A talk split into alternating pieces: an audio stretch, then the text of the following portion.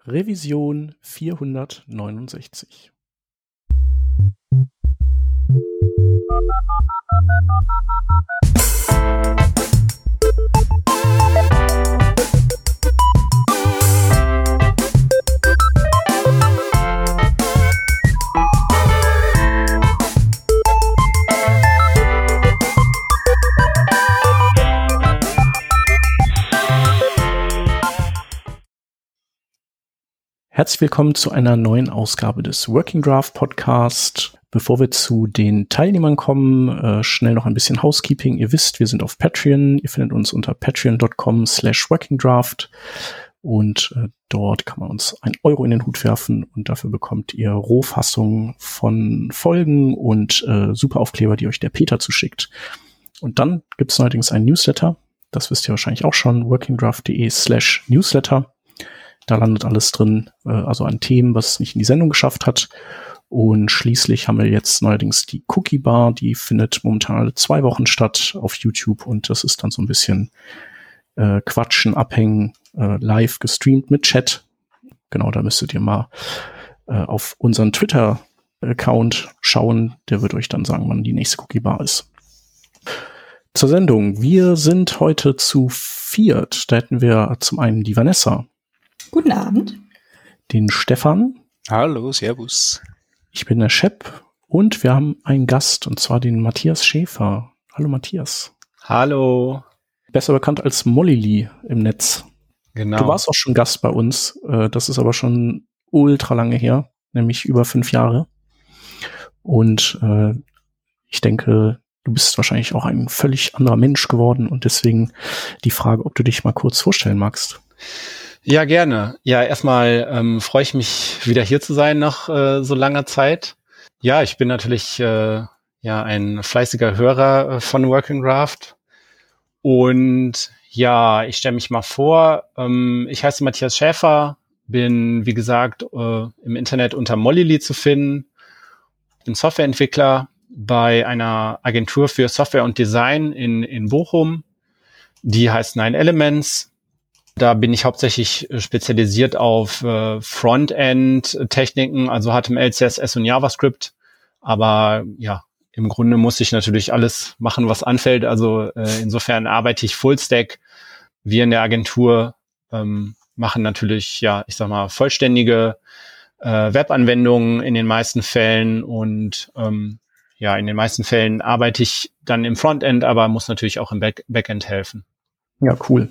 Ja, du bist ja auch, äh, auch im Netz äh, schon seit, also gefühlt seit Ewigkeiten äh, eine Präsenz, also mit äh, auch immer super coolen äh, und langen JavaScript-Artikeln. Also gibt's schon echt einige, die, die richtig cool waren von dir. Also lohnt sich definitiv mal äh, auf mollylee.de vorbeizuschauen und, und da ein bisschen zu stöbern. Genau, und du hast aber ähm, ja, du hast, du hast einen, vielleicht so kann man es Themenkomplex nennen, äh, die, mit dem du dich jetzt intensiver beschäftigt hast. Ähm, und der heißt Testing mit Angular. Darum geht's heute mal wahrscheinlich auch um Testing generell und um Angular vielleicht generell. Und da haben wir ja auch die, die richtigen Personen hier, die, die Vanessa, die mit ihrem Testing-Podcast und dem Stefan, der eigentlich äh, Angular nicht kennt, aber dann doch irgendwie alles drüber weiß. oh Gott, oh Gott, oh Gott. Das ist so ein Eck, in das ich mich manövriert habe, weil bei, bei einer Angular-Episode mal so, so richtig, ich weiß nicht, ob es geraged war oder so, aber auf jeden Fall viel gesprochen habe. Nicht? Und, und, und seitdem habe ich so dieses Label, ne? redet auf zwei Angular-Konferenzen und, und hat, hat einmal viel über Angular gesprochen, jetzt kennt er sich großartig aus. Aber wie bei allem, was ich so mache, ist das eigentlich nur einfach nicht stumm bleiben. Show. Wahrscheinlich ja, ist alles Show. Da ist nichts dahinter. Na, aber es ist spannend. Also ich habe ich hab auf jeden Fall ein paar, ein paar, ein paar Testing-Erlebnisse gehabt. Und deswegen bin ich sehr interessant, was wir heute hören werden. Ja, da kann ich mich total anschließen. Ich habe ja deswegen einen, den Testing-Podcast Expect Exception, weil ich ja eben keine Ahnung über Testen hatte. deswegen wollte ich drüber reden und seitdem heißt es immer, Vanessa, du kennst dich da aus mit Testen. Mhm. So ist das mit Podcasts, ne? Dann, äh, dann äh, ist man da eine, ähm, ein Experte direkt. Oder ja, Experte. Aber der eigentliche Experte ist ja der, der Matthias. Und ähm, ich glaube, vielleicht würde es Sinn machen, erstmal generell ähm, zu schauen, was ist denn die Grundlage, bevor man äh, testen muss überhaupt. Also einfach äh, guten, robusten Code schreiben. Das ist also quasi der Startpunkt, äh, weil wenn man, wenn man da schon irgendwie alles in die Nesseln setzt, dann äh, rettet einen Testing hinterher auch nicht. Genau. Vielleicht mal einstarten? Ja, gerne. Ich habe jetzt äh, im Jahr 2021, richtig, ne, haben wir das ja, habe ich dieses Online-Buch über äh, Angular-Testing geschrieben. Das ist äh, quasi mein zweites Buch und womit ich mich schon länger beschäftige, ich sag mal so vielleicht seit äh, zehn Jahren, seit so Single-Page-Applications groß geworden sind, also seit man sich wirklich ernsthaft mit JavaScript beschäftigt, ähm, beschäftige ich mich auch mit dieser Frage, was ist der sinnvolle Gebrauch von JavaScript und wie kann ich, ja, wie kann ich robustes JavaScript schreiben?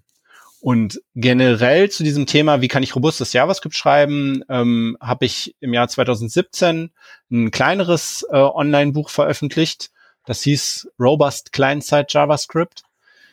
Also im Grunde, wie, was gibt es für Möglichkeiten, robustes, kleinseitiges JavaScript zu schreiben? Also diese ganze Serverseite, die ganze Node-Seite habe ich ausgeklammert, sondern wirklich mich auf kleinseitiges JavaScript fokussiert.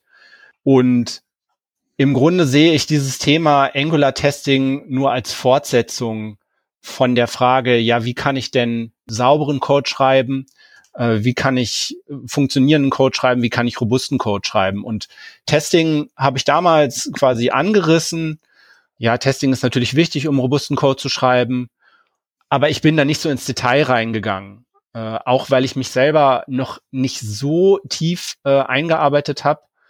Und das war immer ein Thema für mich, wo ich mich auch noch mal so im, im Rahmen so eines Online-Buchs äh, mit beschäftigen wollte. Und ich habe mich eben beruflich damit beschäftigt, äh, ich habe Workshops gegeben äh, bei meinen Kolleginnen und Kollegen, aber auch bei, bei KundInnen und habe dann einfach gesagt, ich möchte, ich möchte mein Wissen jetzt mal aufschreiben und auch mal selbst für mich äh, alle Themen für mich durchdenken und dann im Grunde zu, zu einer eigenen Position kommen. Also man möchte ja auch, wenn man sich mit so einem Thema beschäftigt hat, nicht nur die Möglichkeiten kennen, sondern dann auch irgendwann sagen, okay, ich habe mich jetzt entschieden für diese eine Möglichkeit und die versuche ich jetzt den Leuten mehr oder weniger zu erklären und ähm, versuche sie auch die die Vor- und Nachteile abzuwägen und so, und letztlich mhm. zu einer ja zu einer Empfehlung zu kommen. Genau.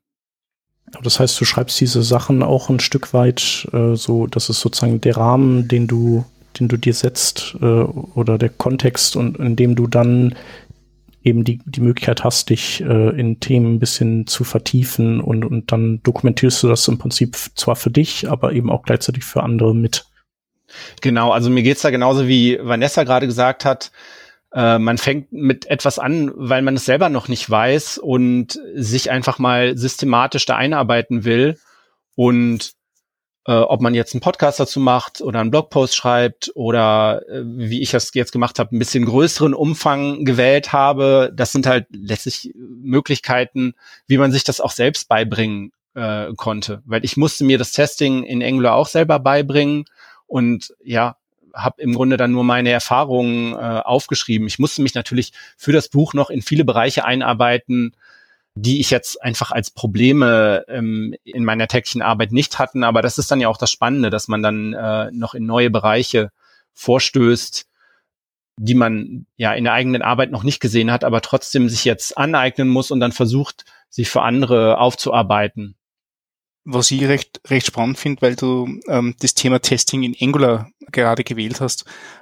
Angular zeichnet sich ja dadurch aus, dass, dass sehr viel schon mitkommt. Nicht? Also du hast halt diesen All-in-One Baukasten, der, der dir einige Probleme und einige Themen abnimmt. Mir ist aber irgendwie aufgefallen, dass gerade bei dem Thema Testing die, die Standardlösungen sehr bescheiden sind und sehr zurückhaltend sind. Also es gibt einen Testrunner, es gibt irgendwas, mit dem Integrations- oder End-to-End-Tests machen kann. Aber ähm, das ist dann irgendwie schon. Nicht? Der, der Rest ist dann doch sehr stark äh, Community getrieben. Hast du einen ähnlichen Eindruck gehabt oder, oder wie, wie war deine Herangehensweise an das Thema rund um, um Angular oder warum gerade Angular und, und sind irgendwelche Dinge aufgefallen, die anders sind im Vergleich zu, zu anderen JavaScript-Frameworks oder JavaScript Varianten, mit, mit denen man testen kann. Ähm, ja, wie du sagst, ist Angular ist erstmal im Vergleich zu den anderen Frameworks sowie ähm, React, wie das React-Ökosystem zum Beispiel, bringt es schon sehr viele, sehr viele Standards mit und sehr viele Empfehlungen bringt es schon mit. Also man hat eine All-in-One-Lösung, wenn man mit der äh, mit dem Command-Line-Interface sich ein neues Projekt aufsetzt, dann ist quasi schon eine Art und Weise für Unit-Tests, für Integration-Tests und für End-to-End-Tests vorgegeben. So, das heißt natürlich nicht, dass man diese wählen muss und über die Qualität können wir gleich noch reden. Auf jeden Fall ist es schon mal da und es gibt relativ gute Konventionen meiner Meinung nach. Also mhm. Ich habe in anderen Bereichen, also zum Beispiel für React habe ich auch schon Tests geschrieben, aber das React-Ökosystem einfach, weil also es gab ja ganz lange von Facebook nur sehr schlechte Testing-Tools. Es gab, glaube ich, bei React diese React-Testing-Tools und da hat sich das Ökosystem einfach entwickelt und da war eine gewisse Fragmentierung in der Community. Da finde ich, ist Angular auf jeden Fall schon besser, mhm. weil viele mehr Leute in die gleiche Richtung arbeiten. So. Aber ich würde dir zustimmen, wie du sagst, ist das, was vorgegeben wird, doch sehr rudimentär. Und deshalb habe ich mich auch mit dem Thema beschäftigt, weil äh, es trotzdem dann immer noch Fragen offen lässt. Also ich habe einen gewissen Rahmen, der vorgegeben wird durch das Angular-Team, aber von da an bin ich quasi auf mich gestellt. Und was ich jetzt im Rahmen des Buches versucht habe auch zu klären, ist ein allgemeiner Ansatz. Also was sind überhaupt sinnvolle Tests und wie wende ich das dann auf Angular an? Also das ist etwas auch, was mir in den mhm. anderen Bereichen gefehlt hat, was mir in Blogposts gefehlt hat, aber auch in anderen Büchern, dass so ein bisschen ein roter Faden gefehlt hat, der einem einem Halt gibt. Und ähm, ja, erstmal, weil es gibt so viele Möglichkeiten, wie ich im Grunde das gleiche Feature testen kann. Und ich habe halt, wie gesagt, mit Kolleginnen zusammengearbeitet, äh, die mich immer gefragt haben, ja, wie teste ich das denn jetzt? Ich kann das so testen, ich kann das so testen oder auch so. Was ist jetzt das Richtige? Und da muss man, natürlich gibt es nicht das Richtige, aber es gibt gewisse Konventionen, äh, die man sich selber erarbeiten muss und die man dann etablieren muss in einem Projekt oder in einer Firma. Und ähm, das ist im Grunde, ja, das, womit ich mich beschäftigt habe im Rahmen dieses Buches, wie kann ich Testkonventionen jetzt im Rahmen von Angular etablieren und, und durchsetzen. Okay, das ist ein sehr cooler Aufhänger, weil, also, also das, was, was ich kenne vom Angular testen, ist das, dass du halt eine neue Komponente oder ein neues Service oder was auch immer generierst, dann hast du dieses nette leere Testfile dabei. Das ist ja schon mal ein sehr guter, guter Ansatz, dass es überhaupt generiert wird, ne? weil es sich ein bisschen so anhält, dass du doch Tests schreibst, aber dann bist du eben, wie du, wie du sagst, äh, auf dich selbst gestellt. Du hast erwähnt, dass du gewisse Dinge vermisst hast oder, oder gewisse Konzepte nicht gesehen hast und die erarbeiten hast müssen. Was hat dir konkret gefehlt, das, das du essentiell findest, um Angular-Applikationen zu testen? Also das, das, was mir jetzt in meiner täglichen Arbeit aufgefallen ist, ist einfach die Herangehensweise, wie ich eine Komponente teste. Also eine Komponente in Angular besteht aus einem Template, das ist im Grunde nur HTML mit einer gewissen Template-Logik. Also ich habe so ngIf Direktiven da drin, womit ich halt äh, zwei Branches haben kann, also eine Fallunterscheidung machen kann. Ich habe Vorschleifen, ähm, ich kann gewisse, ja, gewisse Felder ansprechen und ja, einfach Interpolation von Daten machen in mein HTML. Das ist das Template. Und dazu kommt dann immer noch eine Komponentenklasse. Und die Komponentenklasse ist halt dafür zuständig, ähm, Daten anzunehmen über Inputs und Daten herauszugeben über Outputs und sich gewisse Daten über Services zu holen. Und da ist schon die Frage, ich habe jetzt diese, diese Zweiteilung von Template und ähm, Komponente und ein oder fast den, den, den schwierigsten Fehler oder den häufigsten Fehler, den ich sehe, ist, dass diese Komponentenklasse an sich getestet wird, als Klasse. Das ist jetzt nicht falsch. Es bringt nur viele Probleme mit sich. Und ich folge quasi einer Schule von äh, des Testings, die ähm, die stammt so ein bisschen von diesen ganzen Testing Libraries. Also es gibt äh, so eine ja eine Gruppe von Libraries, die nennen, nennen sich Testing Libraries, DOM Testing Library, Angular Testing Library und so weiter. Die stammen, glaube ich, ursprünglich aus der aus der Feder von Ken C. Dodds. Mhm, ähm, mhm, das ist mhm. ja jemand, der sich mit ähm, React Testing beschäftigt. Ja. Und dieser Schule folge ich so ein bisschen und diese Schule sagt, ähm, ein Test ist dann sinnvoll, wenn er das im Grunde aus Sicht der User testet. Mhm. Und das heißt natürlich auch, dass ich immer ja auf das HTML gucke. Ich gucke, wie sieht letztlich das HTML-DOM aus. Und ähm, wenn da ein Button ist, dann suche ich den heraus, gucke, ob der ein gewisses Label hat und klicke da drauf. Und gerade bei Angular besteht halt das Problem, dass ich, dass ich das nicht mache, dass ich das Template mehr oder weniger ignoriere, sondern irgendwelche ähm, Methoden in der Komponentenklasse direkt aufrufe. Wie gesagt, das ist nicht falsch. Das ist dann, wie ich es äh, nennen würde, ist das ein Whitebox-Test. Das heißt, ich mache Annahmen über die interne Funktionsweise meiner Komponente unter Test. Ähm, das ist ein Whitebox-Test. Äh, und meine Herangehensweise, ich folge diesem, dieser Schule, die sagt, ja, ich teste aus Sicht der User, ich teste das HTML-DOM und ich mache sogenannte Blackbox-Tests. Also mich interessiert nicht der interne Aufbau meiner Komponente. Das sind alles ähm, Methoden, die kann ich von außen aufrufen. Das hat aber technische Gründe. Also das ist wieder so ein Spezifika von Angular, dass sehr viele Methoden dieser Klasse public sind. Also es ist eine TypeScript-Klasse und die sind halt öffentlich. Das heißt, ich kann sie aus meinem Test von außen aufrufen, aber meiner Meinung nach ist es halt nicht sinnvoll oder in den allermeisten Fällen sollte ich es nicht tun, sondern ich sollte vom HTML-DOM her testen. Und das ist so eine Konvention, die machen manche Leute in der Angular Community, aber man findet halt auch leider sehr viele Beispiele, ja, die einen Whitebox-Test machen, was nicht falsch ist, aber sie diskutieren die Vor- und Nachteile davon äh, nicht. Und sie oder sie sind sich nicht dessen bewusst, dass sie das an dieser Stelle tun bevor wir weitermachen, ich möchte gerade irgendjemanden umarmen, weil das ist so ein fantastischer Satz jetzt gewesen, ganz ehrlich. Äh, äh, ich bin jetzt in einem Projekt drinnen, drei Jahre, drei Jahre Angular, und wir, wir haben diese, diese klassischen Klassentests, wo du halt, äh, eh, wie du sagst, dieses, ähm, du, du, du nimmst ein Public Interface, um zu checken, ob der interne State genauso repräsentiert wird, wie du das erwartest. Ja. Vor dem Interface. Und ich finde ja, ich finde ja prinzipiell, wenn du eben so eine Klassenstruktur dir anschaust, äh, oder, oder, oder so klassenbasierte Systeme anschaust, das heißt in Wirklichkeit ja in Java oder, oder Ruby genauso, ähm, das ist irrsinnig schwer zu testen, weil du halt sehr viel State äh, äh, einkapselst in diese Klasse. Ne? Und, und Verhalten wird schwierig dadurch zu testen. Tatsächlich hast du genau recht, indem du sagst, wichtig ist, ist das, was du im HTML hast, weil das ist der Output. Jedes, jedes Mal, wenn du eine State-Änderung innerhalb vom Komponentencontroller machst, dann, dann ist genau das HTML das, was reflektiert werden muss. Das ist, das ist fantastisch, das so zu hören. Und die Vanessa hebt schon die Hand und das Zencaster-Fenster hüpft in die Höhe. Darum bin ich gleich einmal still und umarme mich selbst vor lauter Freude. ich wollte nur auch wie du, Stefan, ähm, meine Zustimmung hierfür geben. Und ich würde dann noch mal ganz kurz auf einen Punkt von Matthias von vorher zurückkommen. Ist mit diesen, man, wir lernen Programmieren und dann machen wir Learning by Doing und fangen an, richtigen Code zu schreiben in Production-Systemen. Aber testen lernen wir meistens erst später. Und dann ist das Problem, dann lernt man meiner Erfahrung nach schon eher mal die, die Library, das Framework oder die Sprache, die man jetzt dafür einsetzt. Also ob das jetzt irgendwie äh, Chai, Mocha, Chessmine von früher war oder heutzutage beliebiges Testing-Framework.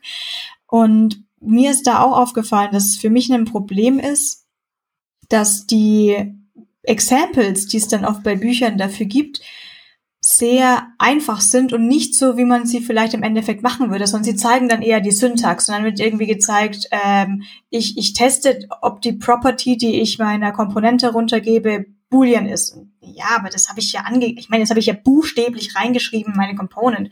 Also da habe ich jetzt noch nichts gewonnen.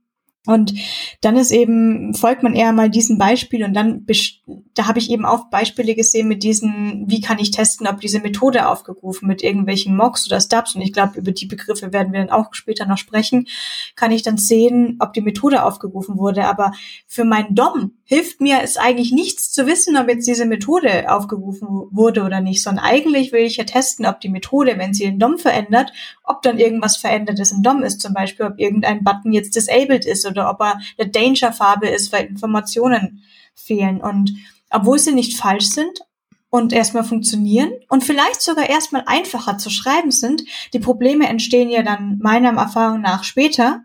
Und zwar an der Stelle, wenn ich eigentlich refactoren möchte Und dafür sind Tests ja großartig. Refactoren ist dafür da, dass meine Testbase immer und immer besser wird oder überhaupt nur überschaubar wird, je komplexer sie wird.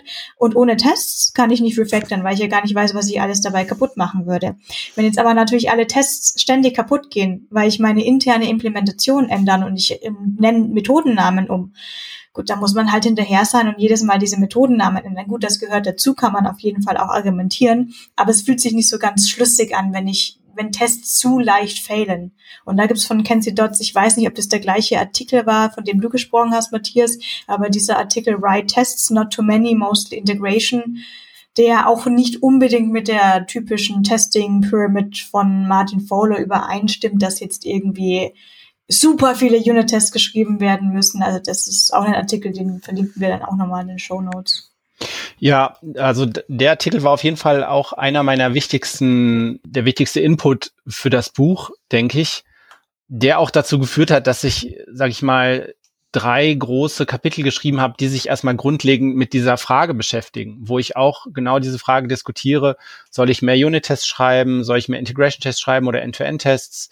Ähm, was sind die Fallstricke und die Vor- und Nachteile davon? Weil das ist auch etwas gewesen, was mir was ich eigentlich als essentiell betrachte, aber in den bestehenden, in der bestehenden Literatur habe ich das nicht so gefunden. Ich meine, ich muss doch sagen, es ist eine sehr trockene, trockene Sache, aber eigentlich immer, wenn ich mit einer Kollegin oder einem Kollegen äh, Tests schreibe, wenn die auf mich zukommen, dann ist das immer die allererste Frage, wie teste ich das sinnvoll oder was ist hier sinnvoll zu testen? Und das sind, sage ich mal, so sehr trockene Details. Bevor ich nur eine Zeile Code schreibe, muss ich mir darüber Gedanken machen. Also ich, im Grunde kann ich so Pseudocode schreiben, was mein Test machen muss. Ja, da, das ist eigentlich das, was ich versuche zu vermitteln, dass ich einfach eine Herangehensweise habe, äh, womit ich ja selber sehen kann, was sind die Features, die ich testen möchte, wie kann ich da rangehen und dann, wie du sagst, dieses Spielchen machen, ja, ähm, erstmal deckt das das Feature ab, also äh, beweist dieser Test, dass das Feature bugfrei ist und dann halt die Gegenfrage stellen, wenn ich jetzt eine gewisse Änderung mache, fehlt der Test? Sollte er fehlen oder darf er nicht fehlen? Oder was ist die, was ist der Aufwand, äh, den ich betreiben muss, um diesen Test zu warten? Also das sind alles sehr, sehr schwierige Diskussionen, wo ich halt auch versucht habe, die, ja, ich sag mal, einfach, äh, aber doch verständlich zu erklären. Ähm, also da, da kommt man wirklich in Gefilde, wo, wo es wirklich ein, so, so ein sehr logisches Spiel ist, dass man im Kopf äh, durchdenken muss. Wenn ich jetzt das mache, fällt der Test oder was deckt der Test ab? Und das ist, finde ich, ist so ein, eine ganz andere Herangehensweise, die ich halt versuche zu beschreiben. Das heißt, ich habe das am Anfang so beschrieben, wenn ich was programmiere, dann, dann baue ich etwas auf. Ähm, und wie, wie du sagst, ja, das lernt man halt. So, ich, ich äh, programmiere halt gerade etwas runter und dann ist das Feature implementiert.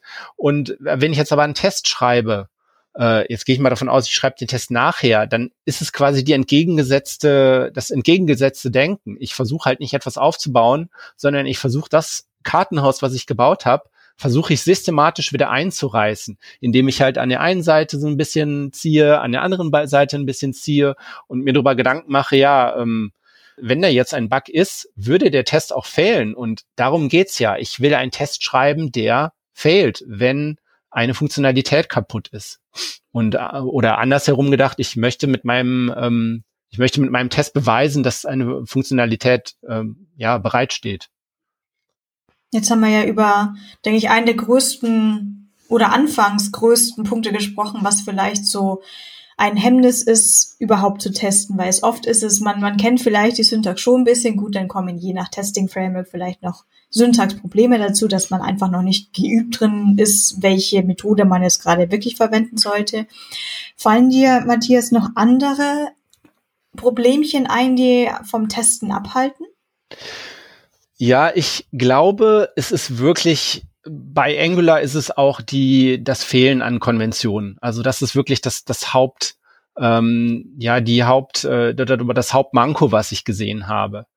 Ähm, es ist natürlich immer ein bisschen schwierig, weil Angular, wie gesagt, wenn ich mir mit dem Command-Line-Interface ein neues Projekt aufsetze, dann habe ich gewisse Konventionen, aber das Angular-Team lässt mich dann doch, also ist relativ offen gegenüber verschiedenen Methodologien, was Testing angeht.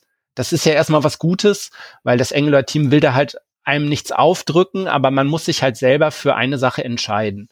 Und da braucht man einfach, sag ich mal, die Frage, wie teste ich das? Da sollte es in meinem spezifischen Rahmen eines Projektes oder einer Firma, sollte es mehr oder weniger eine Antwort drauf geben. Und so das erste, was ich im Grunde gemacht habe bei Angular ist, ich habe mir Testing Helper geschrieben. Testing Helper, die meine Konventionen in Code gießen. Und dann, dann war einfach die Antwort, ja, wie mache ich das? Die Antwort war, ja, nutze diesen Test-Helper und der sucht das Element anhand einer Test-ID heraus und äh, simuliert einen Klick auf die und die Art. Und das hilft auf jeden Fall schon mal sehr, sehr weiter. Erstmal, um die Herangehensweise zu vereinfachen, aber auch damit alle Tests ja in einer äh, eine gleiche Qualität haben und eine gleiche Herangehensweise. Das ist cool, dass du das jetzt erwähnt, weil, erwähnst, weil das war eigentlich meine nächste Frage gewesen. Ähm, das Ding ist ja das, du hast ja diesen, äh, dieses Zwischenspiel zwischen Component Controller, also diese Klasse und dem Template und das Template wird ja gepasst und, und in, in interne Konstrukte umgewandelt. Und, und aus meiner Erfahrung, und, und vielleicht ist das mittlerweile eh sehr einfach, ist es gar nicht einmal so einfach, wenn man jetzt auf irgendwelche gepassten äh, äh, Template-Bausteine herumspielen will und dort vielleicht Dinge raus raussuchen will. Also so mit einem einfachen jQuery-Style äh, Dollars Klassenselect oder so ist, ist da glaube ich nicht getan. Äh, ich glaube, so, so, ah, ich weiß ja gar nicht mehr, wie die ganzen Sachen heißen. So die, die View Childs und Holla die Wahl für Namen. Ich, ich, ich weiß gar nicht mehr, das ist vorbei, das ist blank, das habe ich jetzt ja nicht mehr gemacht, ich kann es dir nicht mehr sagen. Auf jeden Fall, was ich weiß, ist, äh, mit dem Zeitpunkt, wo du das Template direkt bearbeiten willst oder direkt Informationen aus dem Template bekommen willst, gehst du nämlich von dieser, dieser Abstraktionsebene Angular eine Ebene weiter runter und bist auf einmal direkt beim, bei, bei, der, bei der Parser-Arithmetik drinnen und ähm, bei, bei der internen Repräsentation äh, dieser Dinge. Ähm, wie hast du dir diese Helper da, da geschrieben oder, oder, oder wie, wie, wie aufwendig war das, das zu, zu bewerkstelligen? Also Angular hat ein paar Abstraktionen, mit denen man arbeitet, wenn man, ja, wenn man einen Test aufsetzt. Das ist erstmal dieses Testbed, in dem mhm. die ganze Angular-Anwendung gerendert wird und äh, innerhalb dieses Testbeds gibt es dann sogenannte Debug-Elements und ein Debug-Element ist im Grunde nur ein Wrapper um ein DOM-Element. Also okay. ich habe, mhm. ich arbeite schon relativ nah am DOM, ähm, aber es gibt dann noch diese kleine Abstraktion ähm, von dem Debug-Element und das Debug-Element verweist dann auch über eine Eigenschaft namens Native-Element auf das, auf den wirklichen mhm. DOM-Knoten. Mhm. So. Okay. Mhm. Und das Problem ist, äh, ja, ich finde diese Abstraktion schlecht. Ja, weil sie eine Leaky Abstraction ist. Das ja. heißt, ich, ich kann manche Sachen machen. Sie repräsentiert zum Beispiel äh, Attribute, Properties und so, die werden abstrahiert und zusammengefasst. Aber für viele Aufgaben muss ich dann doch runter ins DOM. Zum mhm. Beispiel für die relativ einfache Aufgabe, ich möchte wissen, was in dem Element drin steht. Mhm. So. Da muss ich dann doch auf Native Elements zugreifen mhm. und auf Text, auf die Text-Content-Eigenschaft zum mhm. Beispiel. Wahnsinn. Äh, ja.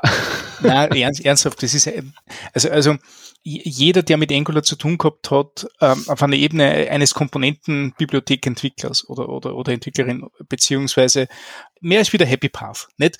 Mehr als wie dieser, dieser Teil, wo du ähm, hauptsächlich Template schreibst, ein bisschen äh, äh, Behavior dazu und das Ganze aufrautest in eine, in eine normale Applikation, merkst du sofort, dass du sehr schnell konfrontiert bist mit Abstraktion über das gesamte Framework hinweg. Und gerade da gibt's halt dann, eben wie du sagst, die schlechten Abstraktionen, wo du halt erst recht wieder mit dem nativen Kram herumarbeiten musst. Und das ist, ja, das ist furchtbar. Also ich konnte über das Ding so viel schimpfen, aber das ist heute nicht Bestandteil des Podcasts. Ja. Das wird vielleicht einmal was für eine andere Runde werden. Ja, und deshalb war das, das, das erste, was ich da quasi gemacht habe, äh, ist eigene Testing-Helper zu entwickeln, die einem solche Aufgaben erstmal abnehmen. Also mhm. eine Expectation zu machen, dass ein gewisser Text in einem Element steht, da habe ich dann einfach eine Funktion für. Mhm. Und ich habe mich dafür entschieden, jetzt im Rahmen des Buches und im Rahmen der Projekte, äh, die ich jetzt äh, auf Arbeit gemacht habe, dass wir zum Beispiel immer Test-IDs verwenden, um Elemente anzusprechen, also in den aller, allermeisten Fällen. Wobei das auch wieder eine nuancierte Diskussion ist, wie suche ich überhaupt ein Element raus? Also es gibt auch genauso Stimmen, die sagen, ja, wenn da eine H1 äh, steht, dann ist es natürlich sehr wichtig, dass es eine H1 ist. Oder wenn dieses Element eine gewisse Area Role hat, dann ist es natürlich wichtig. Und wenn sie, wenn die Role das nicht hat, ähm, dann ist es, dann ist es ein Bug, weil dann funktioniert es einfach nicht. Ähm, also da gibt es auch eine Frage, wie suche ich überhaupt ein Element raus? Aber ich habe da quasi einfach gesagt, in den aller, allermeisten Fällen suche ich ein Element äh, mit der Test-ID raus und alle meine Testing-Helper machen das. Ich kann natürlich immer noch, sag ich mal, davon abweichen von dieser Konvention, wenn ich ein ganz spezifisches Element suche, zum Beispiel ein Main-Element, was oder nach einer Role suche oder nach einer Überschrift suche, die einfach essentiell ist für die Funktionalität meiner App, ähm, kann ich immer davon noch davon abweichen, aber alle anderen Testing-Helper ähm, gehen erstmal davon aus, dass äh, ich ein, ein Data-Attribute habe namens Data-Test-ID und ja, dementsprechend habe ich dann erstmal sehr einfache Testing-Helper geschrieben, die mir schon vieles vereinfachen. Das Klicken auf Elemente, das Auslesen von Textinhalten, das Simulieren von gewissen Events und so weiter und so fort. Und das sind jetzt die Testing-Helper, die ich selber geschrieben habe, die ich mir selber erarbeitet habe. Das ist mehr so eine didaktische Aufgabe, sage ich mal. Äh, in den wirklichen Projekten haben wir dann andere Testing-Helper verwendet. Also eine Bibliothek, die ich auch in dem Buch diskutiere, ist Spectator. Ähm, du hattest ja schon gesagt, es gibt in der Community halt verschiedene ja, Testing-Libraries, die darauf aufsetzen, was Angular einem bietet, also die auf den Abstraktionen von Angular aufsetzen, Testbed, Component Fixture und Debug Element, aber die halt gewisse Konventionen durchziehen, wo ich dann eben keine Leaky Abstractions mehr habe. Also Spectator zum Beispiel hat eine ganz andere API und versucht halt diese Unterscheidung oder dieses Debug-Element von einem fernzuhalten. Und das ist echt was Gutes. Also das ähm, habe ich jetzt nicht, also mein, mein Buch geht nicht über das Testing mit Spectator, aber ich würde das auf jeden Fall empfehlen, so eine Bibliothek zu verwenden, wenn man ein größeres Projekt plant und eben so kleine Testing-Helper nicht ausreichen. Ich schaue gerade noch bei uns in der Codebase, aber wir haben auch, ähm, wir haben auch UI-Test-IDs verwendet. Das ist, glaube ich, eine nette Kon äh, Konvention. Ich finde nur nicht den Punkt, wie wir die noch angesprochen haben. Sicher nicht so schön wie du, weil ich habe jetzt gerade deinen Helpers Code offen, nicht? Der, ja. der, den hast du verlinkt im Buch und ja. ich habe noch nochmal in die Schaunotizen verlinkt und das ist ja elegantest. äh, ich ich finde, also vor allem diese Query by CSS ähm, hat's mir, hat's mir sehr angetan. Das wirkt sehr vertraut und sehr, sehr cool. Und das ist ja nicht einmal so viel. Das ist mit, mit Dokumentation, Annotation und so weiter, bist du ja da auf unter 300 Zeilen Code nicht. Das geht ja das ist eigentlich, eigentlich cool. Also das ist. Ja, also da, das ist, sage ich mal, das, das Minimum, was ich jedem ja. empfehlen würde, damit einfach der Code auch lesbar ist, der Testcode. Also es ist auch wieder eine große Diskussion, wie abstrahiert muss mein Testcode sein, aber ich möchte schon eine Sprache finden, in der ich meine Tests ja. schreiben kann und die Tests dann einfach runterlesen kann, weil die Grundidee von Tests ist ja auch, meinen Code zu kommentieren und zu ja. dokumentieren. Mhm. Ja. Und deshalb möchte ich eine Sprache haben, keine unglaublich abstrahierte Sprache, sondern einfach eine, eine natürlich immer noch einfache und gut lesbare Sprache, äh, die mein Test spricht, womit ich sehe, ah, okay, diese drei Dinge muss ich machen. Ich, ich klicke auf einen Button, ähm, dann rendere ich die Komponente neu und dann erwarte ich, dass etwas passiert und so. Das will ich einfach da dann in drei Schritten stehen haben. Und deshalb sind diese sehr primitiven Testing-Helper ist, ist das, das darauf, wo ich gekommen bin, was man auf jeden Fall empfehlen kann, sich so etwas zusammenzubauen. Ähm, ich sage auch immer, äh, ihr müsst nicht diese Testing-Helper verwenden, sondern baut euch selber welche zusammen, die eure Konventionen ja kodifizieren sozusagen. Und ansonsten schaut euch auf jeden Fall sowas wie ähm, äh, die, die äh, wie heißt die Angular Testing Library an, aus diesem Testing Library, aus der Testing Library Familie, beziehungsweise Spectator. Um, und mit Spectator bin ich noch am meisten vertraut. Also das kann ich auch uneingeschränkt empfehlen. Cool. Stefan? Na, ich würde eigentlich nur fragen, Vanessa, ob du noch ir irgendwas dazu hast, weil ähm, was mir nämlich ein bisschen so unter den Nägel brennt, ist, ist ähm, alles außer Komponenten. Aber, aber ich möchte zuerst das Komponententhema gut, gut abschließen und deswegen. Bitte. Ja, was mich gerade an den Test-IDs noch dran erinnert hat, das ist ja eine, eine Convention, die gibt's glaube ich, schon, also was glaube ich, die gibt's ja schon länger.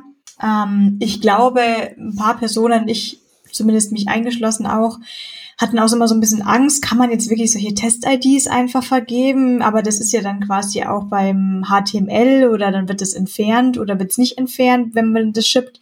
Und ähm, da hatte ich auch mit dem Tobias und mit der Priyanka ähm, auch mal persönlich geredet. Mit den beiden hatten wir ja auch eine Revision, die 458 über Cypress und wo halt auch einfach gesagt wurde, nee, lass doch einfach die Test-IDs drinnen. Veränderst du deinen HTML-Code oder HTML-Zeilen nochmal, bevor du das bildest und ähm, auf Production schiebst, dann haben ja auch deine Tests nicht so wirklich den Production Code getestet, also lass sie ruhig drin.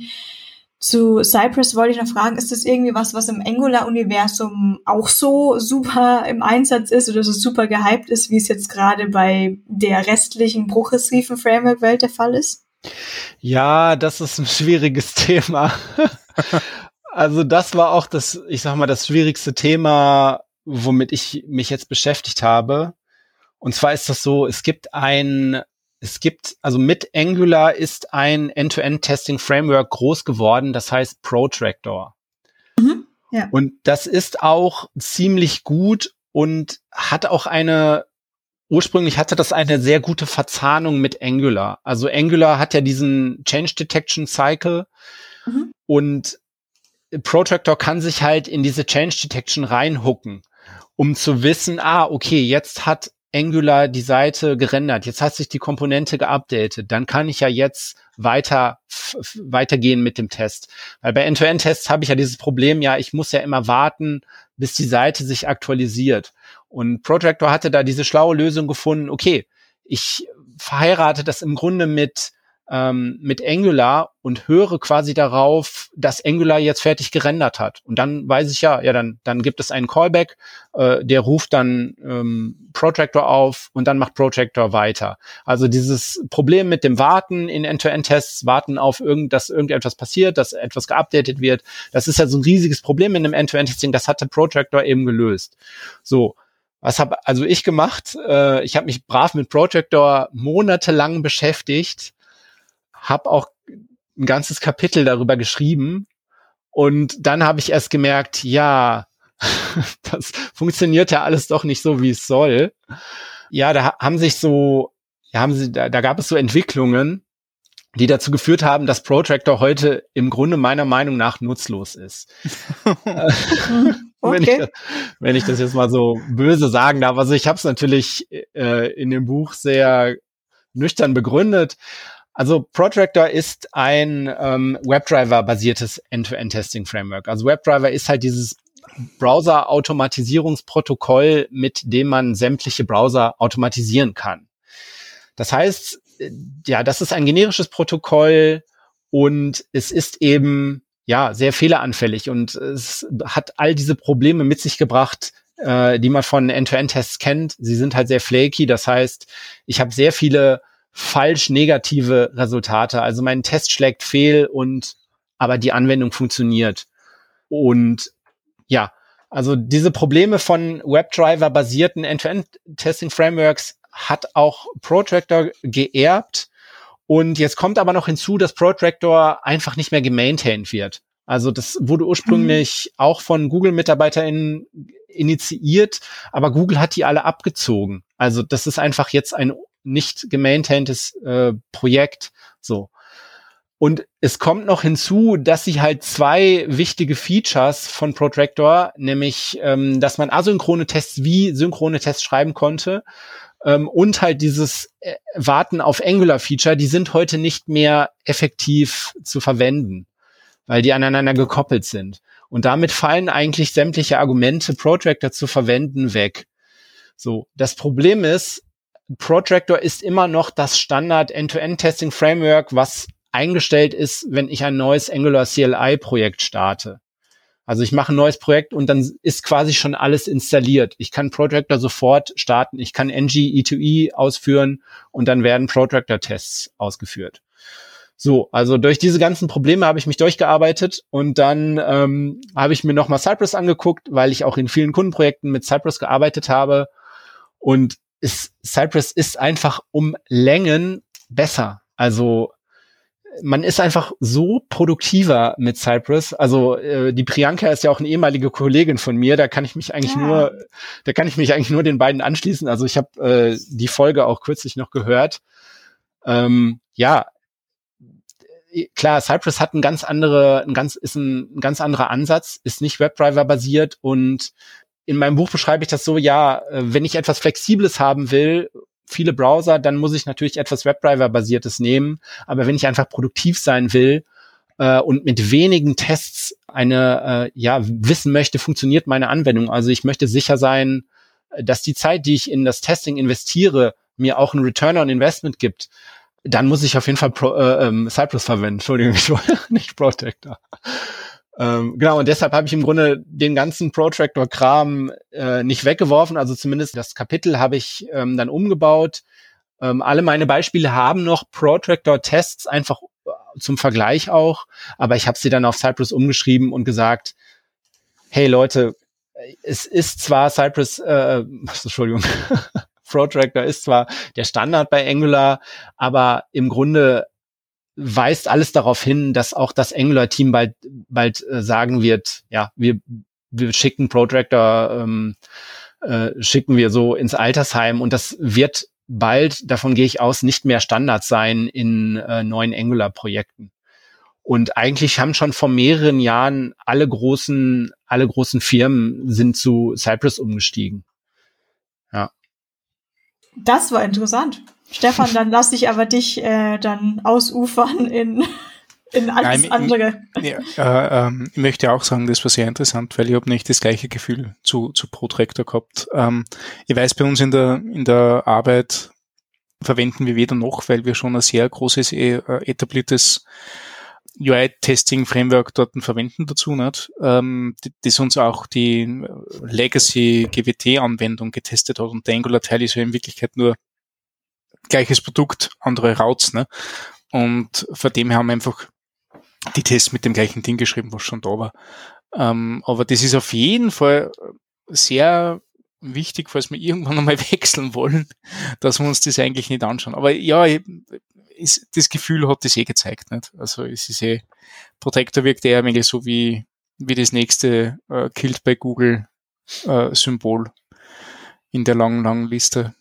Ja, ich, ich finde ich finde es ein bisschen schade, ehrlich gesagt, weil, also Cypress ist ein, einfach ein tolles Produkt. Also ich habe mich da wirklich eingearbeitet und dachte so, es ist einfach gut gemacht. Also viele Sachen sind da einfach ähm, auf Devs ausgelegt und genau das Problem verstanden und gut gelöst.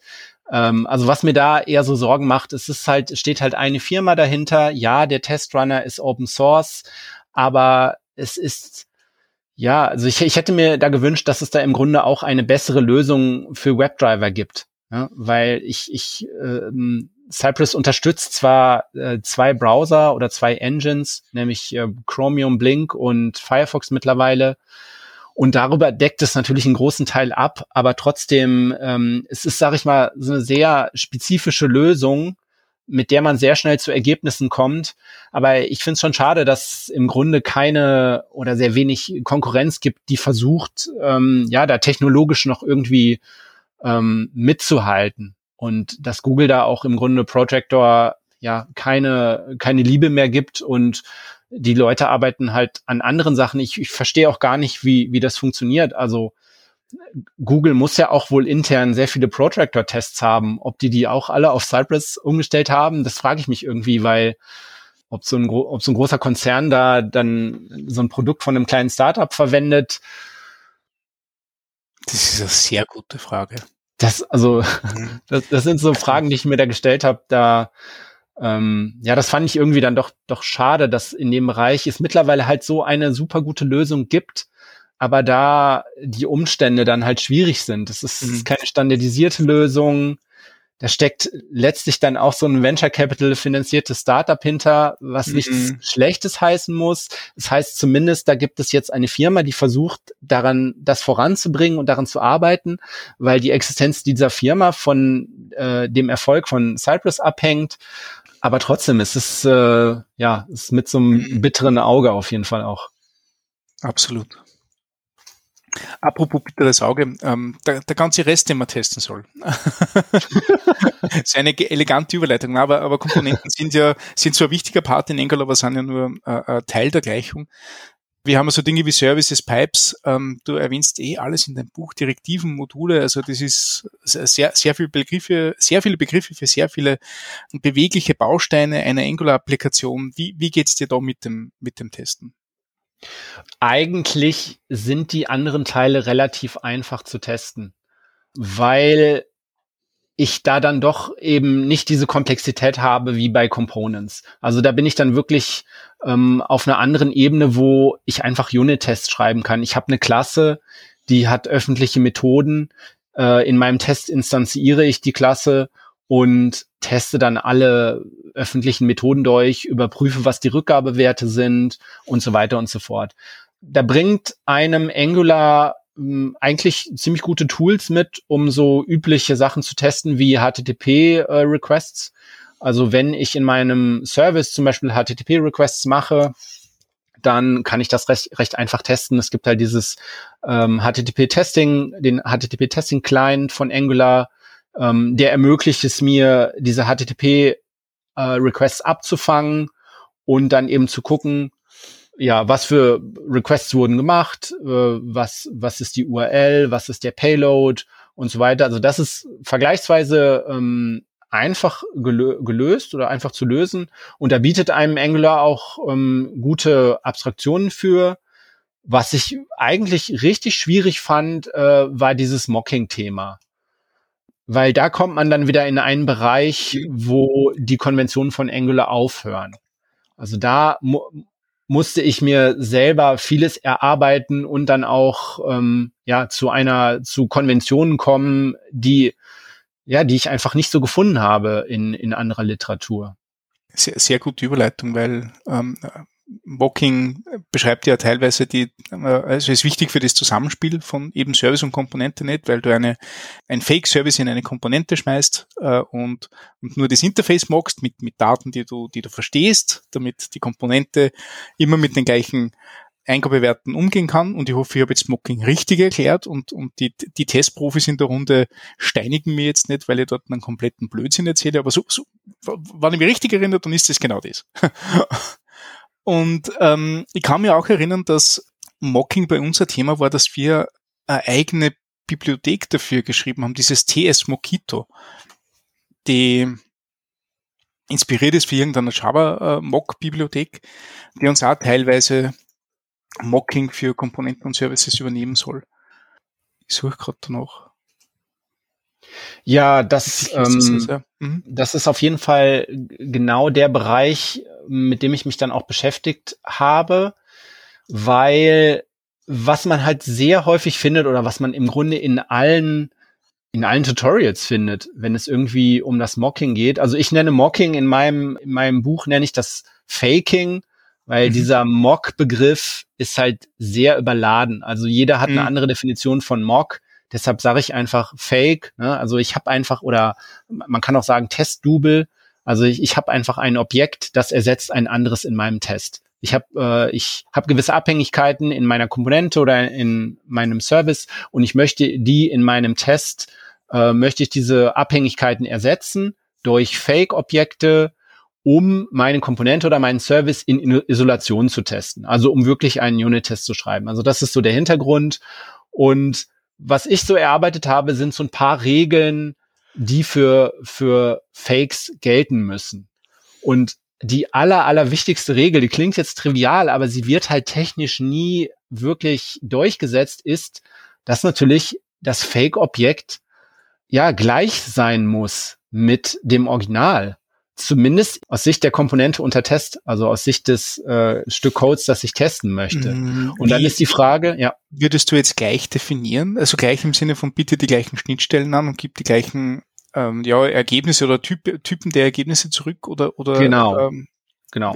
Also wenn ich eine Komponente habe, die ruft äh, irgendeine Methode meines Services auf, dann muss natürlich mein Fake diese gleiche Methode implementieren mhm. und auch den gleichen Typ zurückgeben. Mhm. Und Aber das die Gleichheit hört, ja. hört, hört dort dann schon auf, weil, weil du kannst ja sagen, okay, die, mein, mein Mock-Service oder, oder Fake-Service ähm, ähm, gibt immer die gleichen Daten zurück, aber uns in der Realität vielleicht einmal andere sein. Genau. Sein okay. Genau. Ja, ich habe das, ich habe es glaube ich äquivalent äh, genannt. Mhm. Ne, gleich ist, äh, gleich ist wirklich äh, nicht der richtige Begriff. Äquivalent im Rahmen dieses Tests. Ja? Mhm. Und was was ich dann sehr sehr wichtig fand, ist, dass man halt TypeScript benutzt, weil man es halt hat, um sicherzustellen, dass da eine Typableitung ähm, besteht. Also das, ähm, der Fake, das Fake-Objekt, das ich mache, das ist den gleichen Typ implementiert, beziehungsweise einen Untertyp. Also dass ich ein Entschuldigung, Entschuldigung, ja. ich unterbrichte die ganze Zeit. Ja, bitte, bitte. Wie, wie gehst du davor? Ist, ähm, ist das über Interface definiert, also über TypeScript-Interface oder, oder Ableitungen und Überschreiben von den Dingen?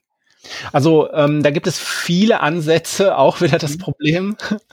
Also, und ich habe mich für einen entschieden, der ist, ich mache ein Objekt und es implementiert erstmal das, das Interface des Originals, wobei ich dieses Interface dann noch verändern kann.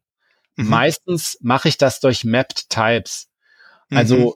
ich kann zum Beispiel Partial Geil. verwenden, ich kann Pick verwenden und andere Map Types, die mir entweder TypeScript schon liefert oder die ich mir selber schreiben kann weil aus Sicht äh, der Komponente interessieren mich ja nur die Methoden, die auch wirklich aufgerufen werden. Wenn ich jetzt ja. eine Methode nicht implementiere, aber sie wird aufgerufen, dann ist das insofern in Ordnung, weil mein Test dann failt. Wenn eine Methode aufgerufen wird, die nicht implementiert ist, das ist das Beste, was ich kriegen kann. Dann kriege ich direkt eine Exception und dann ah, fällt mein so Test. ja, deswegen arbeite ich meistens ähm, mit Partial oder mit ja. Pick. Ähm, ja, also diese Map-Types von, von TypeScript, die schon eingebaut sind, sind da eigentlich sehr gut und ähm, weil das sind einfach Probleme, die mir wirklich äh, real äh, gekommen sind. So. Hm. Ich habe ganz viele Komponententests gefunden, ja, die mocken dann eine Abhängigkeit von einem Service äh, und dieser Service, äh, ja, wenn der geändert wird, muss natürlich logischerweise, also wenn die öffentliche Schnittstelle geändert wird, dann muss natürlich logischerweise der Komponententest angepasst werden, weil äh, der Fake, das Fake-Objekt muss geändert werden. Und äh, das kann ich natürlich. Eine komplett andere Dependency, nicht? Das ist ja das Ding. Also, ja. also mit, mit dem, dass du eine andere Methode aufrufst, auch wenn sie schon vorher existiert hat, ähm, das, was du als Abhängigkeit akzeptierst, ist anders. Und darum ist es total richtig, dass das da fehlt. Also die, ich finde ich finde die, die Herangehensweise fantastisch. Ja, und man findet leider in den meisten Tutorials wird das gar nicht groß diskutiert, ähm, dass man das sicherstellen sollte. Mhm. Äh, und dass TypeScript äh, da einem auch eigentlich alle Möglichkeiten bietet und man muss auch gar nicht so tief in TypeScript äh, einsteigen, um Pick und Partial und noch mhm. so ein paar andere Sachen zu verstehen. Also die Grundlagen von Map Types. Ähm, ja, cool. das das war nochmal so eine, äh, so eine Offenbarung, die ich da hatte und die ich auch versuche zu vermitteln. Es ist etwas ganz Tolles, dass dass Angular auf TypeScript aufbaut und gerade auch in Tests kann man die Möglichkeiten von TypeScript verwenden, um Tests robuster zu machen. So. Und ähm, Tests fehlen dann äh, auf Compile-Time-Ebene. So, ne? Also ich schreibe auch Tests, um zu sagen, ja, hier gibt es ein, äh, hier gibt es einen Contract, also hier gibt es einen Vertrag zwischen Komponente und Service meinetwegen oder zwischen zwei Services. Und wenn dieser Vertrag einseitig aufgekündigt wird, dann sollte natürlich auch äh, mein Test gar nicht erst ähm, funktionieren, sollte er gar nicht erst äh, ausgeführt werden. Sollte schon zur Compile-Zeit mir der ähm, mit der mir der TypeScript-Compiler sagen, hey, du hast hier vergessen, ähm, den Fake anzupassen. Weil wenn man halt das vergisst und das passiert äh, einfach, das ist mir schon häufig passiert, wenn es da eben keine strenge Typableitung gibt, ja, dann baut man sich ein, eine Fantasiewelt zusammen, wo der Test grün ist, aber ähm, das ist quasi ein, ein falsch positiv, also äh, oder in dem Fall falsch negativ, weil er ja durchläuft. Äh, ähm, läuft. ja, genau. Super cool. Also es gibt immer so diese, diese Gretchenfrage, äh, ähm, Tests oder Types, ne? Aber in Wirklichkeit brauchst du eh beides. Also das ist ja. total cool. Ich, ich finde, ähm, das ist so, glaube ich, die zweite oder dritte Offenbarung heute, die ich habe, weil das macht absolut Sinn. Ich finde ich finde das total cool. Äh, Gerade bei, bei Dependency Mocks, teste auf das, das du verwendest. Super. Das heißt, ähm, so Bibliotheken wie eben dieses, ähm, ich versuche gerade, was das, das Ding tut, dieses Mockito hast du dir gar nicht angeschaut, weil ich glaube, das Mockito versucht ja, du gibst ihm eine Klasse und ist er erstellt eine Mock-Klasse automatisiert, so auf die Art. Ja, das gibt es. Also was ich verwendet habe, ist einfach diese Jasmine-Tools. Jasmine mhm. Create Spy Object mhm. ähm, kann man verwenden. Da kann man einfach einen ähm, Typparameter reingeben der dann auch sicherstellt, ja, ich äh, implementiere das Interface, aber halt nur ein Partial davon. Also das, was ich angebe, muss die gleiche Signatur, also die Methoden, die ich angebe, müssen die gleiche Signatur wie das Original haben. Also da sind die, ähm, ja, die TypeScript-Typings für Jasmine schon sehr gut. Und was du sagtest, erstell mir bitte einfach ein Mock davon.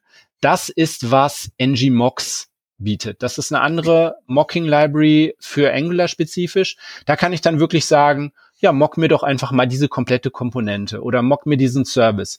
Und was der dann macht, ist, also was ngMocks macht, ist, guckt sich äh, diese Komponente an und ähm, gibt einem eine Komponente zurück, die quasi ein Dummy ist, aber die gleiche ja die gleiche, das, die gleiche öffentliche Schnittstelle implementiert, die gleichen Inputs hat, die gleichen Outputs hat, auch die gleichen öffentlichen Methoden hat, aber sie machen alle nichts. Und diese Komponente rendert auch nichts. Man kann dann noch ein Template angeben, aber es ist wirklich erstmal nur ein Test-Double, das nichts macht. Und das gleiche kann man auch mit, ähm, ja, mit allem Injectable machen. Also alles, was als Injectable markiert ist, so wie Services zum Beispiel, kann man einfach sagen, ja, mock mir doch mal diesen Service. Also da äh, empfehle ich diese ngMox Bibliothek, die im Übrigen auch von Spectator vorgeschlagen wird. Ja. Cool. Ich verlinke das alles in die Schaunotizen. Spectator Angular. Okay, okay.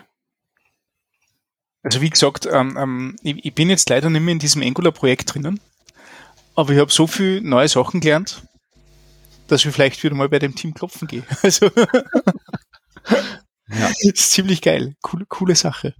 Ich glaube, ein Highlight ist immer noch das mit Projector, weil ich halt auch, so wie Shep am Anfang meinte, Vanessa, du kannst doch jetzt, du kennst dich doch jetzt mit Testing aus, das ist ja wirklich in letzter Zeit irgendwie häufiger vorgekommen und hier was mit Cypress, da was mit Chest und also vor allem eben nach Beratung angefragt worden, was man soll, soll man denn verwenden? Und man muss ja erst auch immer selber mal schauen. Dann habe ich mal gegoogelt, was gibt's denn da eigentlich so für Vergleiche online? Was, was soll man denn angeblich nehmen mit irgendwelchen komischen Tabellen und keine Ahnung? Und ich habe wirklich einen ganzen Tag lang mich damit beschäftigt, was rauszufinden und schafft man nicht. Steht einfach nirgendwo runtergeschrieben. Hm. Ja, ich habe mich ja auch von, von Cypress sozusagen ähm, ja ins Boxhorn jagen lassen. Weil ich, ich hatte mich halt mehr oder weniger verpflichtet gefühlt, das ähm, darüber zu schreiben, weil wirklich auch überall darüber geschrieben wird. Also es gibt ein, ein Buch im Manning Verlag, das heißt äh, Testing Angular Applications. Da schreibt einer der ähm, Hauptautoren von äh, ja von Protractor hat da das Kapitel zugeschrieben. Dann gibt es ja dieses deutsche Angular Buch, äh, was glaube ich auch Protractor behandelt was einfach daran liegt, dass, wie gesagt, die Angular CLI da so hart verdrahtet ist mit äh, Protractor. Und ja, dann habe ich, wie gesagt, nach, ich glaube, ein, zwei Monate habe ich in dieses Kapitel investiert und mich richtig, richtig da eingefuchst und dann gemerkt, so, okay, ich, äh, Cypress ist einfach, ist einfach was ganz anderes an vielen, vielen Ecken. Was nicht heißt, dass Protractor schlecht ist, sondern es ist, wie gesagt, einfach seit Jahren hat sich da nichts getan. Und das ist natürlich klar, äh, wenn ja, wenn Google da kein Geld investiert, da mache ich natürlich niemanden persönlichen Vorwurf. Also dieser Craig Ninisha, der das ursprünglich da, ähm, glaube ich, gemaintained hat, der hat eine super Arbeit geleistet. Also ich, ich da sind immer noch sehr, sehr interessante Ansätze drin. Äh, der wurde da im Grunde halt abgezogen von seinem Management, von, äh, ne, von seinen Managern. Mhm. Jedenfalls, ich bin noch nicht komplett sold on Cypress. Jetzt sagt der Chef gleich wieder, hier zu viel Englisch, entschuldige. Ähm, ich bin noch nicht komplett überzeugt von Cypress, weil es ja nebenbei auch noch Playwright gibt. Und ich bin immer noch auf der Suche nach einer Gastsprecherin oder einem Gastsprecher über Playwright. Also meldet euch gerne auf, keine Ahnung, Twitter, Webseite, irgendwo. Ihr findet schon eine Möglichkeit, um mich von Playwright zu überzeugen. Das sind lauter Begriffe, die ich zum ersten Mal höre. Play, das, also ich, Playwright ja, ich, ja, ich, Playwright. das werden sehr darüber diskutiert, google ich das und verlinke es in die Schaunotizen. Okay, mach ja. das mal. Ich erzähle nebenbei, dass Playwright der Nachfolger von Puppeteer ist. Jetzt weiß ich auch, woher dieses ganze Englisch immer kommt, weil ich das normalerweise aus Blogartikeln entweder gelesen habe oder geschrieben habe. Und das ist jetzt so in meinem Kopf, jetzt hätte ich schon fast Successor und sowas gesagt. Ist auch von dem Core-Team sozusagen angefangen worden von Puppeteer. Puppeteer war ja, glaube ich, oh, jetzt will ich es nicht falsch sagen. Ich glaube, Puppeteer war von Google oder mhm. Microsoft mhm. oder andersrum. Und Playwright ist jetzt von den jeweils anderen. ähm, und da sind, wenn man bei den äh, Git, bei Git nachschaut, da es sind total wenige Contributor, ähm, sind nicht so viele, kann man schnell überschauen und es sind auch die, die gleichen, die dann übergesprungen sind und quasi einfach so einen Nachfolge gebaut haben. Und da gab es bei Cypress, glaube ich, viel mit den Page-Actions oder irgendwelchen solchen Dingen und die bei Playwright anders gelöst sind. Und deswegen will ich da gern drüber erfahren. Mhm. Aber jetzt möchte ich eigentlich dieses Fass gar nicht erst öffnen. Eigentlich möchte ich auch gar kein Fass mehr ähm, nach, nach über einer Stunde, glaube ich, öffnen. Außer, was ich halt schon sehr interessant finde bei Angular, verglichen eben mit allen, ne, nicht mit allen anderen, aber verglichen mit einigen anderen beliebten Frameworks im Frontend ist ja auch, dass TypeScript meiner Meinung nach da wahrscheinlich am besten supported ist. Und das glaube ich auch einfach, dass dadurch, dass man TypeScript von Haus aus verwendet, ähm, das Testing, glaube ich, schon einfach auch noch so ein Ticken leichter fällt. Zumindest habe ich das Gefühl, dass es, beziehungsweise ich habe es gesehen, dass es einige Tests gibt, die eigentlich nur Typen abtesten und das finde ich irgendwie einfach ganz angenehm, wenn man einfach TypeScript hat und vielleicht diese eher rudimentären Tests auch einfach weglassen kann. Ja, definitiv. Also da äh, ist das Einstiegsniveau schon höher, sage ich mal, einfach dadurch, dass man Tests hat. Also da gibt's ja auch, glaube ich, bei, ähm, bei Kenzie Dots immer die, also da sagt er immer, ich habe im Grunde schon einen, einen Testing-Layer, nämlich die statische Typisierung. Und ja. darauf baue ich auf und dann schreibe ich Unit-Tests, Integration-Tests und End-to-End-Tests. Ähm, aber ich versuche schon mit meinen, mit meiner statischen Typisierung versuche ich schon ein Regelwerk in meinen Code zu bringen, ähm, ja, der schon für Ordnung sorgt und der schon dafür sorgt, dass gewisse gewisse Dinge miteinander funktionieren, so dass ich sie nicht testen muss. Einfach, es ist durch den TypeScript-Compiler, ähm, ist es schon sichergestellt, äh, dass hier eine Methode aufgerufen wird, die auch funktioniert. Ne? Also das, da kriege ich dann keinen Laufzeitfehler. Das ist schon dadurch garantiert, äh, dass ich das sauber typisiert habe. Ja, da hatte ich, glaube ich, letztes Jahr die Testing JavaScript Videos durchgeschaut und bin da am Anfang erstmal auch überrascht worden, weil ich dachte, man steigt halt jetzt so ein, so wie es bei allen Büchern losgeht und man rendert halt irgendwie in der Component oder macht man irgendwie so einen komischen Snapshot-Test, ohne zu wissen, warum eigentlich. Ah, da kann man sich die Test-Episode anhören, da haben wir auch darüber geredet. Aber zurück zum Punkt zu Testing JavaScript Videos, weil ich glaube, gefühlt die Hälfte der Videos am Anfang geht wirklich erstmal um statische Sachen, aber auch wirklich Linter äh, wo mir dann auch aufgefallen ist, dass das auch alles schon zum Testen gehört, wenn man auch die Linter richtig eingestellt hat. Ja, aber wie gesagt, ich möchte jetzt kein neu, neu, neues Fass öffnen. Nee, ist ganz richtig. Also das sind ähm, ja, das sind so Dinge, wie gesagt, die gehören zu Robust JavaScript hinzu und Testing ist dann im Grunde nur ein Baustein. Mhm. Gibt es denn von deiner Seite aus, nachdem wir jetzt schon einige ziemlich gute Punkte durchgesprochen haben, aber gibt es von deiner Seite aus noch irgendwas, worüber wir jetzt noch nicht gesprochen haben? Also eine Sache, die mir eigentlich am wichtigsten ist, also womit ich auch quasi das Buch begonnen habe und womit ich auch aufhöre, ist diese, oder worauf ich hinaus wollte. Ich wollte Leuten einfach äh, die Angst vor dem Testing nehmen. Also es ist wirklich eine sehr, sehr komplexe Materie, in die man sich beliebig tief einarbeiten kann, was ich auch gemacht habe. Ich habe dann irgendwann gesagt, okay, jetzt ist gut, weil es ist halt das berühmte Loch bei Alice im Wunderland, wo man immer tiefer und tiefer rein, rein kann und es wird immer verrückter und verrückter. Aber was ich halt einfach versucht habe, den, äh, den Leserinnen und Lesern zu sagen, ist, ja, es ist natürlich schwer, aber es lohnt sich und man kann mit kleinen Schritten äh, vorankommen.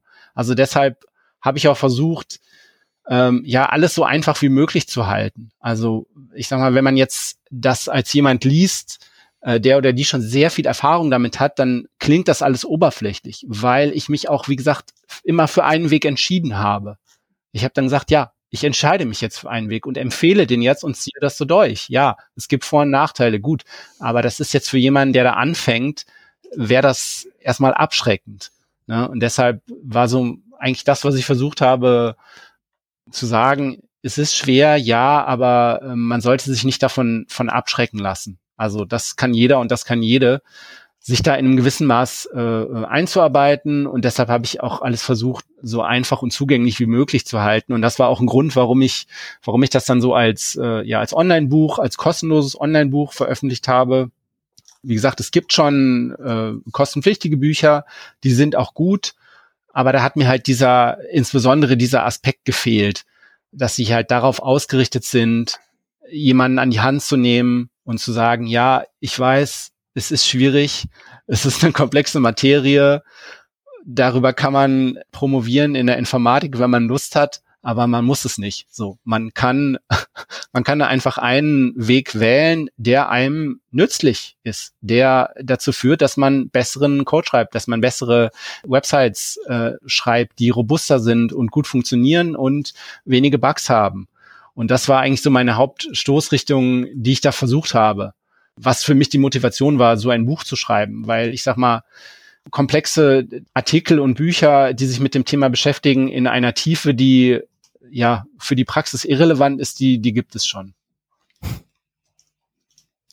Cool. Ja, cool. Wir, wir, wir sind schon weit über der Stunde, aber ich finde das einfach so super interessant. Ich hätte, ich hätte ja noch gern äh, interviewt, vielleicht haben wir noch ganz kurz die, die Minute, Klar. ich hätte noch gern interviewt oder gefragt, ähm, wie es dir dabei gegangen ist, unter Anführungszeichen im Alleingang das Buch zu schreiben. Also ich habe jetzt ein paar Bücher geschrieben, äh, immer mit einem Verlag im Hintergrund, was ich sehr, sehr wichtig gefunden habe, weil, weil ohne den Verlag hätte ich das nie in diese Form gebracht oder in diesen, in diesen Output gebracht, äh, der es noch erworben ist. Nicht? Ähm, ich habe immer dieses konstante Feedback mit, mit, mit so einem Sparring-Partner äh, gebraucht dein Buch ist jetzt bei dir auf der Website, nicht? Äh, mit, mit, mit einem HTML-Grundgerüst von dir, mit einem EPUB-Output von dir, den ich mir gerade anschaue und wo es mir vom Hocker haut, weil äh, iBooks mir 700 Seiten zum Durchlesen vorschlägt. Das ist absolut, absolut krass. Voll cool, also voll viel Content. Warum Selbstpublishing? Warum im Eigenverlag? Und, und wie ist dir gegangen dabei, dass du das Buch jetzt im, im Haruk selbst machst? Ja, puh.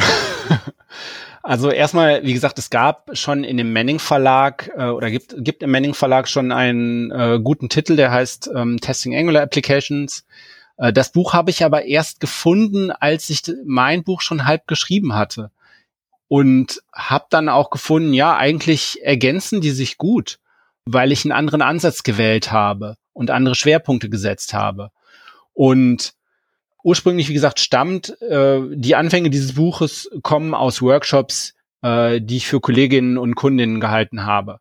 Und deshalb hatte ich schon viel Material einfach. Ich wusste schon, was ist das Grundgerüst und habe einfach angefangen zu schreiben. Und dass es so umfangreich äh, wird, wusste ich nicht. Ja, du hast natürlich völlig recht.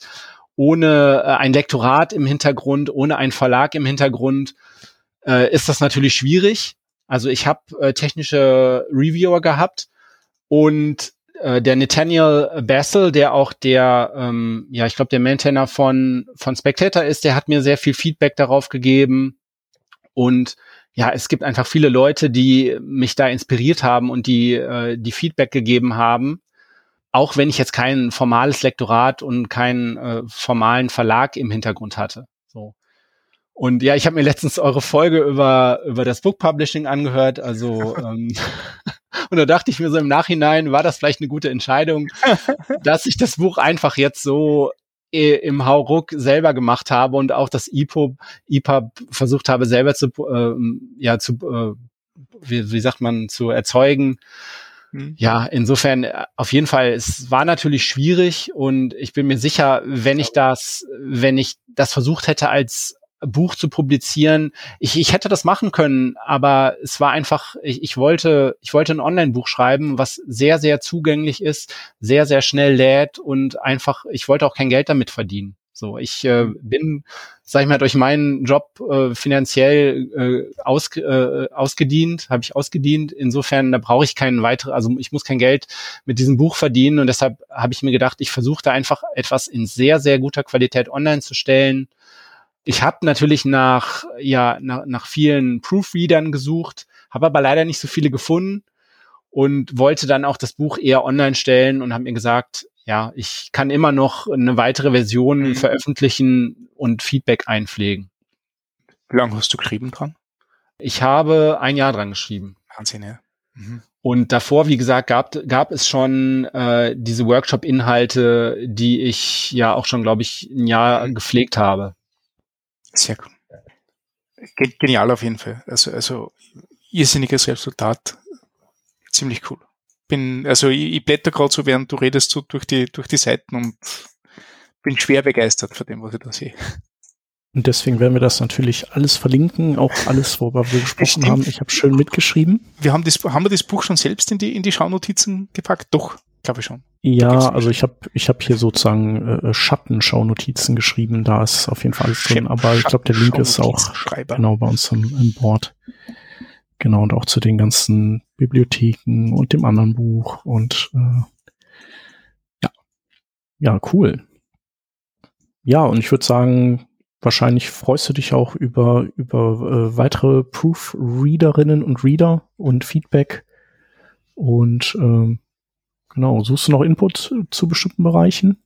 Hast du da, hast du selber, bist du noch auf der Suche? Ja, was ich auf jeden Fall in einer nächsten Version anpacken möchte, ist, dass es ein bisschen grafisch aufbereitet wird und durch, ich sag mal, durch Schaubilder und ja, durch Schaubilder und, und, und Diagramme und so aufgelockert wird. Also weil es ist schon eine Menge, eine Menge Text, die man einfach lesen muss. Ich habe versucht, es so einfach wie möglich zu halten, dass man es wirklich flüssig runterlesen kann, äh, dass man es auch gut überfliegen kann also man muss sich nicht 700 Seiten von vorne bis hinten durchziehen. Es ist Hypertext, also man, man kann von einer Seite auf die andere springen und Inhalte, die uninteressant sind, überspringen. Aber diese, dieses Format, was ich jetzt in dem Buch habe, dass ich viele Marginalien habe und viele gute Schaubilder, da stehe ich auf jeden Fall noch äh, hinten an. Cool, dann kann ich ja auch noch was beitragen und zwar, äh, ich weiß nicht, ob ihr das kennt, das werden wir als äh, Link dann auch noch in die Folge packen, flowchart.fun äh, da kannst du quasi äh, in so einer Art, äh, in einem speziellen Markup äh, schreibst du Dinge runter. Ich poste mal den Link und dann macht er da Charts draus automatisch, so Flowcharts. Das finde ich ziemlich geil, weil ich bin dafür zu doof, die zu machen. Dafür habe ich wahrscheinlich einfach nicht das richtige Tool. Da ich wahrscheinlich so MS Visio oder so. Vielleicht kannst du damit zumindest ein, ein paar Sachen erschlagen. Ja, danke, werde ich mir anschauen. Genau, und ansonsten äh, gilt dir der Dank fürs Vorbeikommen und mit uns über dieses Thema sprechen. Ja, hat mich sehr gefreut. Vielen Dank für die Einladung. Gern geschehen. Und äh, bin ja selber erschrocken, dass es jetzt schon über fünf Jahre her ist, dass du das letzte Mal da warst. Du, du musst dich uns einfach aufdrängen. Ja, also wie gesagt, äh, an alle Hörerinnen und Hörer, wenn ihr Input habt oder Fragen, ähm, ihr wisst, ihr könnt das, könnt immer bei uns auf die Seite gehen, äh, workingdraft.de slash, das wäre dann die 469 und dann unten habt ihr einen Kommentarbereich. Da würden wir den Matthias auf jeden Fall anpingen, wenn da was kommt. Äh, ansonsten, du bist ja Molly auf Twitter. Genau, und wenn ihr uns schreibt, leiten wir das auch gerne weiter äh, auch per Mail, das wäre comments at workingdraft.de. Genau. Und dann würde ich sagen, war's das für diese Woche. Und dann hören wir uns nächste Woche wieder. Wenn der Peter fit ist, geht's vielleicht um Mutation Observer. Man weiß es nicht. Vielleicht auch um was ganz anderes. bis dahin, bleibt gesund und bis bald. Tschüss. Ciao. Tschüss. Ciao, ciao.